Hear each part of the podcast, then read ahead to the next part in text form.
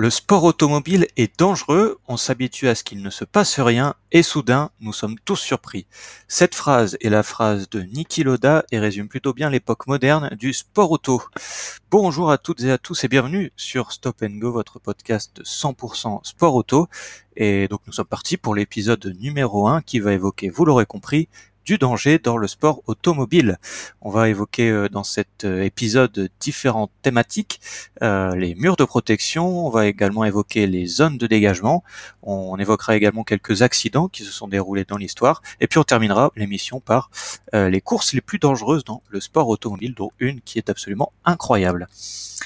Avant d'évoquer notre euh, première thématique, les murs de protection, euh, il est important donc de rappeler la construction même d'un circuit de sport automobile. Donc ça c'est pour les non-initiés, ceux qui, vont découvrir.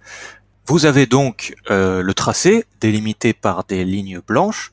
Au-delà de ces lignes blanches, donc ce n'est plus circuit, vous avez des zones de dégagement, donc de différents types, comme on va le voir tout à l'heure. Ça peut être des zones asphaltées, du gravier ou bien de l'herbe. Après ces zones de dégagement, vous avez le mur, forcément. Donc euh, différents types de murs, ce qu'on va évoquer juste après. Et puis après, vous avez donc toutes les infrastructures, tribunes, paddock, et tout ce qui fait euh, l'environnement d'un circuit de Formule 1, les arbres, etc. Donc pour revenir sur les différents murs de protection, euh, il y en a trois sortes. Vous avez les murs de pneumatiques, vous avez les Tech Pro et vous avez les murs de béton. On va évidemment détailler euh, chaque chaque cas et on va commencer donc par les murs de pneumatiques qui sont vieilles comme le monde. Hein. C'est peut-être la la protection la plus ancienne du, sport auto après les, murs de béton évidemment. Et donc qu'est-ce qu'un mur de pneus? Euh, Donc ce sont tout simplement des pneus gorgés d'eau pour amortir un maximum le choc. Ils sont associés à une autre technologie qui est française, ce sont les Tech Pro. Cette association est assez nouvelle hein, puisque avant il n'y avait que des murs de pneus et c'est depuis à peu près 2014 euh, que les Tech Pro ont fait leur euh, apparition sur, sur un circuit de, de sport auto. Donc sur un circuit, vous voyez généralement les deux technologies, et voici ce que Laurent Mekies, euh, qui était à la FIA avant de partir pour Ferrari, avait déclaré en 2017, année où les F1 ont pris beaucoup de vitesse en virage. Donc il a dit, je cite, nous pensons assurément que les Tech Pro euh, est une protection haute performance dans la façon dont nous partageons les tâches avec les murs de pneus. Pour la FIA actuellement, les murs de pneus couvrent les impacts jusqu'à environ 100 km heure, ce que nous utilisons aujourd'hui dans nos simulations. Donc si on a 6 rangées de pneus, nous, acceptons 6 rangées de pneus jusqu'à 100 km heure. Si nous prévoyons euh, des impacts à des vitesses plus importantes que cela, nous rendrions les Tech Pro obligatoires. Donc pour résumer, euh, nous proposons d'utiliser des Tech Pro avec des vitesses plus basses et c'est alors au propriétaire du circuit de choisir entre les deux configurations. Donc pour résumer, pour des impacts entre 50 et 100 km heure, vous avez le choix donc entre les deux configurations. Au-dessus de 100, aujourd'hui nous aurons des Tech Pro uniquement, soit une combinaison de Tech Pro et de pneus. Ce qui dans les faits est, donc pour dans les faits, c'est autant de rangées de pneumatiques que possible, un grand écart et ensuite une seule ligne de Tech Pro. C'est la combinaison que nous utilisons pour les simulations et que nous recommandons pour les circuits. Alors cette Tech Pro, euh, vous l'aurez compris, est une technologie française et qui utilise un système de blocs en polyéthylène pour amortir au mieux les chocs à haute vitesse. C'est euh, donc une technologie qui a fait ses, qui a fait ses preuves, hein, je pense au, au, Grand Prix comme en Russie ou, ou au Mexique, et qui ont euh, déjà fait, fait, leur, fait leur effet, euh, notamment je pense aux, aux accidents de, de, Grosjean en, en, 2015 et de Sainz en, en, 2016 je crois, ou 2017, je ne sais plus. voilà, donc par contre quelques inconvénients qui peut y avoir, mais bon comme tout, hein, c'est le Tech Pro des fois se détache et donc c'est un peu plus long pour euh, pour les pour les commissaires de de réparer ces Tech Pro et, voilà alors que les murs de pneus ça absorbe le choc et euh, pas enfin ça, prend ça prend beaucoup plus de c'est beaucoup plus rapide à, à réparer que qu'un Tech Pro mais voilà comme a dit euh, Laurent euh, Mekies avec les simulations entre 50 et 100, c'est bien d'avoir des murs de pneus, mais au-delà, c'est mieux d'avoir des Tech Pro. c'est même obligatoire. C'est pas mieux, c'est même obligatoire puisque ça absorbe beaucoup mieux les, chocs. Troisième configuration possible pour les, dégagements, c'est le mur en béton, le, bon vieux mur de béton, mais qui là n'absorbe absolument pas les chocs et que vous retrouverez sur les circuits euh, urbains ou semi-urbains. Là, par contre, quand ça tape, euh, bah, ça fait beaucoup de dégâts à la voiture et puis au pilote, et, euh, c'est quelque chose qu'on voit de moins en moins, même si on a encore quelques circuits urbains comme à Monaco et Singapour, où là, bah, c'est forcément des murs de béton. Il y a des, des Tech Pro au maximum, mais certains, certains endroits, c'est forcément du béton, et quand ça tape, ça fait toujours du dégât. On va donc évoquer maintenant les différents dégagements qui sont hors de la piste. Donc là, c'est tout ce qui est avant euh, donc les, les, murs de protection. Vous avez donc ces zones de dégagement. Il y a là encore trois types de dégagement le runoff, les graviers et puis l'herbe. Donc comme pour les, euh, les, murs de protection, on va détailler un peu ces, mais très rapidement ces, ces trois types de dégagement. Donc pour ce qui est du runoff, euh, c'est un, petit peu ce qui fait polémique cette saison sur les zones de dégagement asphaltées qui longent la piste. On les retrouve principalement dans les courbes et dans les virages. Alors pourquoi ça fait polémique? Parce que euh, tout simplement on l'a vu pour euh, les circuits comme comme Hockenheim pour le Grand Prix d'Allemagne cette année où il a plu, ça donne de la vitesse, ça ne ralentit pas les voitures euh, à cause du, système d'aquaplaning. Euh, ça, donne donc plus de vitesse pour euh, les voitures. Quand c'est sur le sec, en plus de ça, ça permet au pilote de faire une erreur, de ne pas trop ralentir et ne pas trop perdre de temps. C'est la principale critique que les spécialistes font sur ces sur ces runoffs. Critiques qui ont été également augmenté à l'issue du, Grand Prix de Belgique avec donc ce, dramatique accident qui s'est déroulé en, Formule 2. Alors c'est un débat euh, qui est euh, qui n'a pas vraiment de limite. Hein. Je pense qu'il y aura toujours ce, débat, euh, peu importe l'époque, peu importe le circuit, peu importe les accidents. L'un des contre-arguments les plus utilisés, c'est de remettre des graviers pour que l'erreur se paye cash. C'est d'ailleurs euh, une des propositions que les spécialistes, les fans, etc. faisaient à l'issue de, de Spa-Francorchamps euh, le, week-end dernier pour le Rédillon. Personnellement, je pense pas que euh, du gravier euh, aurait pu éviter ce qui se, ce qui s'est passé. Je pense que même ça aurait été empiré, puisque quand un pilote part sur le côté au niveau des graviers, bah, il part en tonneau. On l'a vu en Australie en 2016 avec euh, avec Alonso, il est parti euh, instantanément en, tonneau.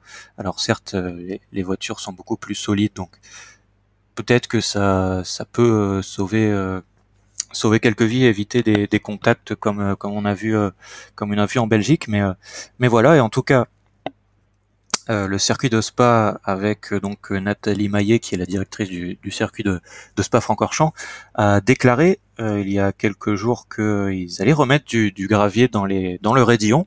Alors le timing a fait que bah, certains médias ont pensé que c'était à cause de de l'accident du, week-end dernier, mais non, c'est prévu de, longue date, c'était prévu de longue date, notamment avec l'arrivée de l'endurance moto en 2022.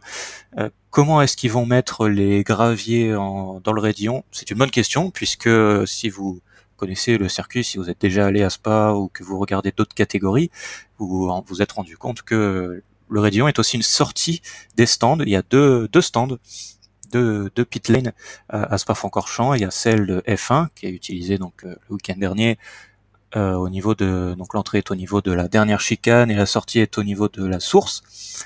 Euh, la, deuxième pit lane, l'entrée est au niveau de la source et la sortie est au niveau du raidillon, au sommet du raidillon. Et donc, ça pose un, certain nombre de problèmes si on met du, gravier euh, dans le raidillon. Euh, comment on va faire pour, pour, pour sortir? Est-ce qu'ils vont laisser une petite ligne d'asphalte uniquement pour, pour, pour la sortie des stands, pour, pour le WEC notamment? Bon, On verra, on verra comment ça va se, comment ça va se faire mais euh, mais c'est pas gagné et c'est ce que Nathalie Maillet a dit en conférence de presse. Ça va être ça va être un long travail et donc pour 2022 notamment normalement euh, le retour des, des, graviers en haut du Rédillon, c'est dans une dans une dans une lignée, dans une optique euh, qu'on a vu sur les circuits un peu plus historiques, euh, notamment Silverstone, qui euh, bah, a décidé de rajouter de l'herbe. Voilà, donc on va maintenant parler de l'herbe. Euh, qui, est, qui est quelque chose de vieux comme le monde. Hein. C'est tout simplement de l'herbe sur le bas-côté. Ça pénalise évidemment les pilotes. On retrouve ça euh, principalement en ligne droite ou alors à des vitesses plutôt faibles. Euh, Et donc on a vu une, petite tendance euh, des, circuits un peu plus historiques de remettre euh, de l'herbe, de remettre un peu de gravier. C'est une bonne chose. Euh, voilà, Silverstone, on a vu une très belle course. à Hockenheim, je sais qu'ils pensent remettre, enfin en tout cas enlever quelques zones asphaltées. voilà, je pense que c'est une plutôt une, une bonne chose et que et que cette tendance va prendre sur les autres circuits aussi et pour pénaliser un peu plus les erreurs des pilotes. Il ne faut pas non plus totalement enlever les zones asphaltées qui, je pense, euh, notamment en haut du Rédion, euh, voilà, la zone asphaltée est quelque chose de beaucoup moins dangereux que euh, le gravier qui, pour moi en tout cas en haut du Rédion, est une, est une erreur et qui, que ce serait beaucoup plus dangereux que de l'herbe. Euh, en parlant de dangerosité, on va parler de quelques exemples d'accidents qui se sont déroulés. Si vous ne connaissez pas euh, le, sport auto et peut-être pas entendu parler de ces accidents, euh, sinon vous, avez obligatoirement entendu déjà ces, ces accidents. Alors j'en ai choisi quatre qui ont marqué. Alors il y en a, il y en a un que qu'on a oublié, a tous en tête, c'est l'accident donc de Jules Bianchi en 2014 Beaucoup d'entre nous se rappellent ce, matin d'octobre euh, lors du Grand Prix du Japon, alors donc que le typhon Fanfone, je ne sais pas si je prononce correctement le, nom du typhon, mais euh, voilà, donc ce typhon touchait le circuit euh, de Suzuka et le Japon, le Grand Prix a quand même été maintenu, et en fin de course, Jules Bianchi percute une dépanneuse venue aider l'évacuation de la monoplace d'Adrian Sutil qui s'est qui s'est craché au, même endroit un tour plus tôt. Si aucun dégât physique n'a été noté sur le pilote, la décélération été tellement violente qu'elle a vu euh, Jules Bianchi être dans le coma, puis décéder quelques mois plus tard. C'est la, tête du pilote, c'est, on va le voir après avec euh, avec Massa, c'est quelque chose, c'est un peu le talon d'Achille des, pilotes, mais là, on peut pas vraiment y, faire grand chose dans bien sûr la dépanneuse euh, si elle avait été sortie il aurait fallu peut-être mettre une safety car ou quoi mais on peut pas y faire grand chose dans le sens où c'est la décélération qui est tellement violente. Euh, les, les, F1 vont euh, à plus de 300 km heure, les autres catégories entre 200 et 300 km heure. À titre de, comparaison, un TGV Lille-Paris, ça va à peu près à 300 km heure. Donc c'est comme si vous alliez donc à 300 et que d'un coup vous mettez à zéro. Euh, forcément, quand vous avez une ceinture et toutes les protections pour ne pas bouger, eh ben, c'est votre tête qui prend et c'est surtout le cerveau qui euh, est tellement complexe et s'il se bouge de d'un millimètre, eh ben ça fait des dégâts euh, colossaux et c'est ce qui s'est passé pour euh, pour Jules Bianchi qui malheureusement malheureusement a eu cet accident en 2014 et est décédé quelques mois plus tard, juste avant le Grand Prix de Hongrie 2015. Le deuxième accident euh, un peu plus récent, c'est celui de Robert Wickens, euh, donc en, 2018. C'était en IndyCar euh, que, le pilote a, subi un, violent accident, et c'est sur le dangereux circuit de Pocono, où il avait subi, alors là la liste est longue, une fracture à la colonne vertébrale, une lésion de la moelle épinière, une fracture du cou, des fractures du tibia et du péroné, des fractures aux deux mains, une fracture de l'avant-bras droit, une fracture du coude, quatre côtes fracturées et une contusion pulmonaire. La liste est très longue et très lourde. Euh, le pilote est actuellement en convalescence. Hein. Vous pouvez regarder sur ses réseaux sociaux, normalement, notamment euh, Instagram, où il poste sa, rééducation. C'est euh, incroyable, franchement. Beaucoup de respect pour ce pilote qui se bat pour un jour revenir dans une dans une monoplace. En tout cas, c'est ce qu'il souhaite. il a d'ailleurs réalisé cette saison dans une voiture fermée, je crois une manche d'IndyCar, faire un petit tour d'honneur. Euh, là, bon, c'est très différent de ce qui s'est passé euh, avec euh, Jules Bianchi. Hein. C'est un, accident sur un, circuit en ovale. c'est surtout le, circuit qui est qui est en faute. Hein. C'est Pocono qui est un circuit extrêmement dangereux. Je ne comprends pas pourquoi l'IndyCar va encore sur ce circuit. On l'a vu encore cette année. On est passé à deux droits d'avoir un, autre drame, notamment les, les, grillages qui sont catastrophique. Et l'IndyCar continue d'aller sur ce circuit. J'espère qu'on n'aura pas d'autres drames dans les, dans les saisons à venir, mais voilà. Là, c'est un, un exemple d'accident qui est différent de ce qui s'est passé avec Bianchi, euh, là, bah, Weekends, euh, tout simplement, voilà, c'est un, fait de course, mais euh, l'ovale plus le circuit qui est absolument dangereux fait qu'il a subi ce, gros accident et ses multiples, ses multiples dégâts euh, corporels. comme je vous l'ai évoqué tout à l'heure avec Jules Bianchi, le talon d'Achille des pilotes, c'est la tête. Et donc en 2019, la tête de Philippe Massa s'est fait torter par un débris de la voiture de Rubens Barrichello qui était quelques mètres plus loin. Il a été transporté à, l'hôpital et s'est vite remis de son euh, incident, plus de peur que de mal donc pour le Brésilien. Euh, cet, incident, cet incident s'est produit quelques heures après un autre incident où une roue est venue percuter le casque d'Henri Surtis, euh, qui était alors euh, décédé.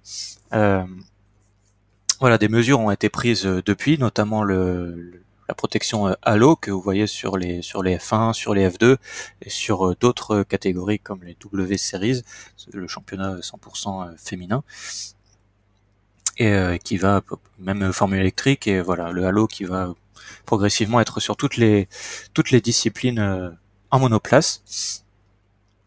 Et, euh, et, donc là, bah, c'est la faute à pas de chance, vraiment. Hein. Un débris qui part de la voiture de Barrichello, Massa roule, il se le prend dans la, en pleine tête, dans le casque. C'est, vraiment pas de chance. Et, euh, heureusement pour, le Brésilien, il s'en est sorti euh, indemne et il a pu rouler euh, dès la saison 2010 avec Ferrari. On a vu trois différents exemples d'accidents. On va en parler, parler d'un quatrième, celui de Sofia Florsch, alors je ne sais pas si je prononce bien son nom, retour donc en novembre dernier lors du meeting à Macao de F3 où Sophia Florsch a, Floch a subi un grave accident.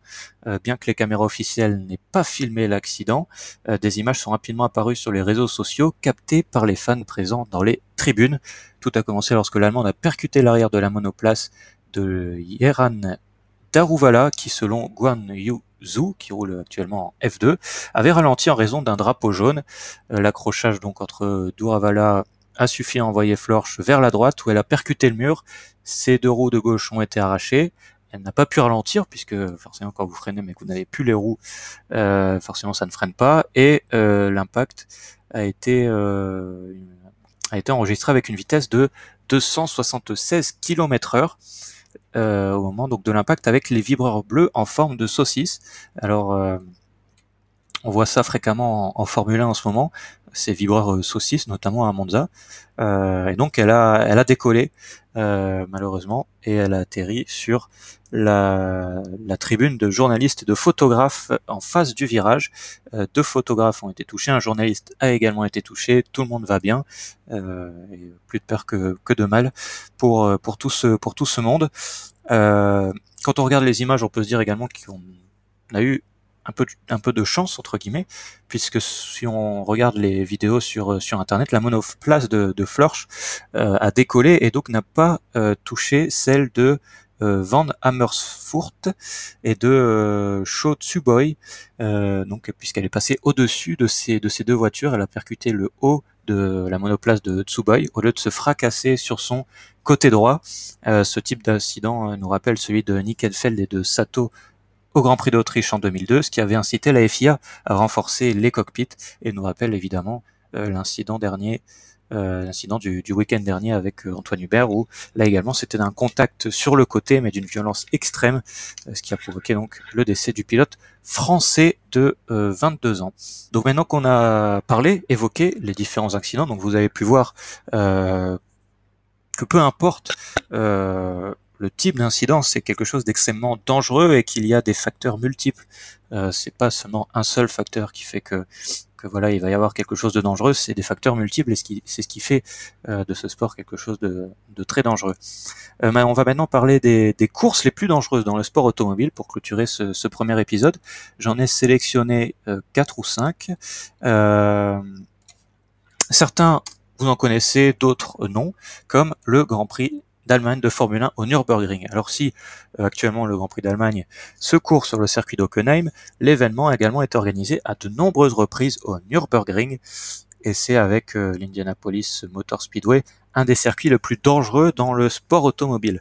Pourquoi? Parce que la piste est dominée par un tronçon de 20 km heure qui s'appelle la Nordschleife et qui compte 150 virages.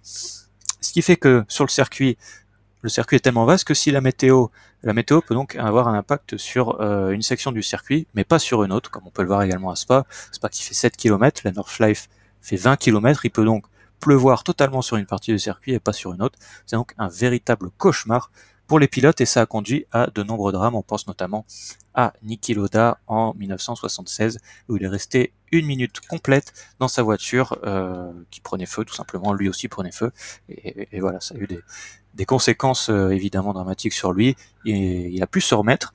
Euh, un mois après, il était en Italie à Monza pour faire le Grand Prix d'Italie. J'ai évoqué très rapidement donc les 500 miles d'Indianapolis. Euh, c'est une course mythique et qui est relativement sûre aujourd'hui. Voilà, il y a eu des, gros accidents, mais mais, peu de peu d'accidents qui a conduit à la mort d'un pilote ou une blessure grave. à l'exception donc de Pocono, mais qui n'est pas le même circuit que les 500 miles d'Indianapolis. Pocono est beaucoup moins sûr que que, que le circuit d'Indianapolis. Euh, et donc depuis sa création en 1909, elle a même euh, accumulé donc des dizaines de disparitions. Euh, la piste en elle-même n'est pas particulièrement compliquée à négocier, mais elle est, mais elle encourage les très grandes vitesses sur des portions du circuit pas aussi droites qu'elles en ont l'air. Et on a notamment la mort de Dale qui a beaucoup changé les choses en 2002, mais le spectre de la catastrophe n'a toujours pas quitté l'Indiana. Autre euh, course mythique mais dangereuse, c'est Pikes Peak, le Pike, le, Pike, je vais y arriver, le Pikes Peak Highway, euh, situé près du Colorado Springs dans les montagnes rocheuses, est l'une des courses les plus hautes des États-Unis. Et c'est cette année et chaque année même depuis 1916, des voitures, camions ou même des motos se rassemblent pour un parcours de 11,7 km sur euh, une route qui mène à son sommet le plus rapidement possible. Euh, les participants s'alignent à une altitude d'environ 2500 mètres où l'air est plus rare. Cela implique donc une réduction de la combustion et les équipes doivent donc installer des turbocompresseurs pour rendre les voitures plus rapides, des bêtes donc ultra boostées qu'il faut ensuite dompter malgré la fatigue mentale et physique, tout ça en négociant 156 virages à très haute vitesse et en évitant de tomber d'une falaise. C'est donc une, jolie promenade et le record appartient à un Français, Romain Dumas, en moins de 8 minutes. Il avait battu l'ancien record d'un autre Français, la légende du rallye, Sébastien Loeb. Euh, autre course, mais cette fois-ci moins connue. Alors je vais essayer de bien la prononcer. Je vais la dire qu'une seule fois parce que je vais pas y arriver. C'est la Erzberg Grodeo Red Bull Harway Scramble. Voilà, je vais la dire qu'une seule fois. Vous la retenez. Euh, et c'est euh, donc sur quatre jours de course ardue dans une mine de fer en Autriche que cette course est souvent décrite comme l'épreuve de course moto euh, d'un jour la plus dure au monde. Mais entre grosses blessures et fractures à foison, elle est aussi l'une des plus terrifiantes. Il y a environ 500 coureurs qui commencent la course, mais presque personne ne va au bout de ce défi d'enduro, point culminant de la Super Series World Endure. Par exemple, en 2017, seuls 25 coureurs ont atteint la ligne d'arrivée. En 2016, seulement 9 y sont parvenus. Et comme la course se déroule dans une mine en activité, les coureurs doivent rester à l'intérieur des limites du parcours et tout au long de, l'épreuve, les consignes de sécurité affichent les mots suivants. Risque de blessure mortelle. Voilà, c'est sympa, c'est sympa quand on commençait cette, cette course dans une mine en activité avec des tels, des tels mots, mais pas aussi sympa que la dernière course qui là attention c'est absolument incroyable, qui s'appelle la Barra 1000. Et c'est précisément le danger de ce rallye raid puisqu'il se situe dans la péninsule dépeuplée du Barra au nord-ouest du Mexique, qui a longtemps euh, attiré la jet set du pilotage, avec des noms comme Steve McQueen, Paul Newman ou encore Mario Andretti. Mais la Barami, là aussi, ses détracteurs, ceux qui pensent qu'elle est tout simplement trop périlleuse. Euh, elle est d'une longueur de 1000 km, comme son nom l'indique, et elle invite camions, motos et voitures à foncer sur des routes particulièrement traites et régulièrement balayées par des tempêtes de poussière parcours euh, qui d'ailleurs, euh, les parcours qui sont d'ailleurs fréquemment changés par les organisateurs pour pimenter un petit peu les choses, sinon ce serait pas drôle. Euh, les dangers de la barre incluent des bandits, des animaux sauvages et des conducteurs égarés sur le circuit. Il faut dire qu'aucune route n'est fermée pour l'événement et que certains locaux tentent fréquemment de courser les pilotes avec leurs propres véhicules. C'est absolument incroyable. Attention, accrochez-vous, d'autres même posent des pièges. Oui, vous avez bien entendu, des pièges sur la route pour piéger donc comme son nom l'indique. Les pilotes, c'est absolument débile. On est bien d'accord là-dessus et c'est une des courses les plus dangereuses au monde. Alors il y a d'autres courses évidemment dangereuses. Hein. Les, 24 heures du Mans, c'est quelque chose de dangereux. Euh, voilà, il y en a, il y en a, il y en a pléthore. Mais voilà, je voulais prendre ces, quelques exemples pour vous montrer également avec un petit peu d'humour aussi euh, les courses, les courses vraiment dangereuses euh, dans le sport automobile. Euh, et, et, pour beaucoup, devoir mettre sa vie en jeu pour sa passion est quelque chose d'insensé, ce qui fait aussi toute la beauté euh, du sport automobile et qui font des pilotes des vrais héros. Et comme euh, Ricciardo l'a signalé en conférence de presse avant le Grand Prix d'Italie, je ne suis personnellement pas non plus fan des différents cris de joie dans les tribunes quand un pilote que l'on ne supporte pas a un accident. Euh, voilà, même si c'est à faible vitesse, on ne sait jamais ce qui peut se passer euh, avec un accident. Et voilà, je trouve que c'est pas pas hyper euh, incroyable de, faire ça. Un accident mécanique, je peux comprendre, mais euh, voilà, une panne moteur, une panne voilà de la voiture, un pilote qui s'arrête sur le bas côté, il sort directement. Voilà, on peut entre guillemets montrer sa, joie parce que c'est un pilote qu'on qu supporte pas forcément et un concurrent au titre euh, ou quelque chose comme ça. Mais, quand un pilote se prend un, mur, euh, je suis pas très fan des, cris de joie dans, les tribunes. Et, et, même si la sécurité a, a beaucoup évolué ces dernières années, c'est ce qui fait qu'on ne se rend plus compte de la dangerosité de sport. Mais il y aura toujours ce cas particulier auquel on n'avait pas pensé et qui choquera le monde quand il arrivera. Voilà donc pour cet euh, épisode sur le danger du sport automobile. Euh, nous sommes le week-end juste avant le Grand Prix d'Italie à, Monza où, Ferrari arrive en, favori et où euh, le résultat attendu par tous les tifosi, c'est un doublé des pilotes Leclerc et, Vettel dans l'ordre que vous souhaitez, avec même si Leclerc a, remporté sa première course en Belgique le, le week-end dernier.